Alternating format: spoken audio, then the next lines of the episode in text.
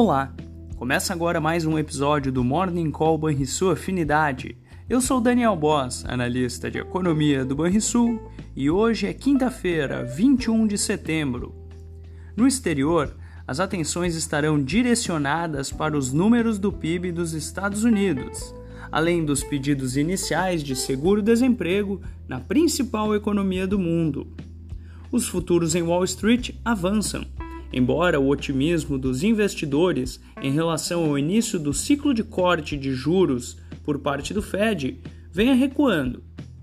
Já nos parecia bastante provável que houvesse uma correção nos ativos de riscos após semanas de alta seguida. Os investidores adotam um tom mais cauteloso quando nos aproximamos das festas de final de ano e os negócios tendem a perder intensidade. As bolsas asiáticas fecharam a quinta-feira sem consenso na direção. O dólar enfraqueceu em relação às suas moedas pares depois que os rendimentos dos títulos de 10 anos dos Estados Unidos caíram para o menor patamar em cinco meses na véspera. Essas foram as notícias internacionais.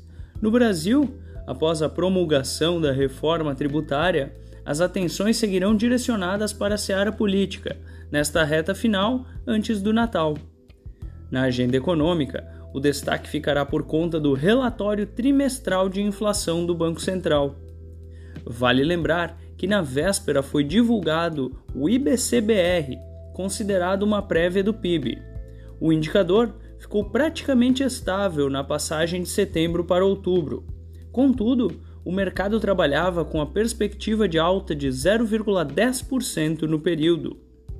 O número de outubro confirma as indicações dos dados do setor de serviços e também do varejo, que vieram abaixo do esperado e indicam desaquecimento da atividade econômica interna. Dado o comportamento de ativos não homogêneos lá fora, o que se espera para a abertura dos negócios locais é cautela. A ver. Fechamento do mercado. O dólar encerrou a quarta-feira com alta de 0,9% aos R$ 4,91.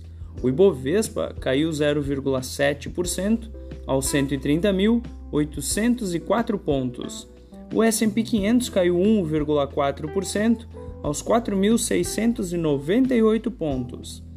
O DI futuro para janeiro de 2025 ficou estável a 10,05%, e o DI futuro para janeiro de 2030 caiu 7 pontos base, a 10,21%.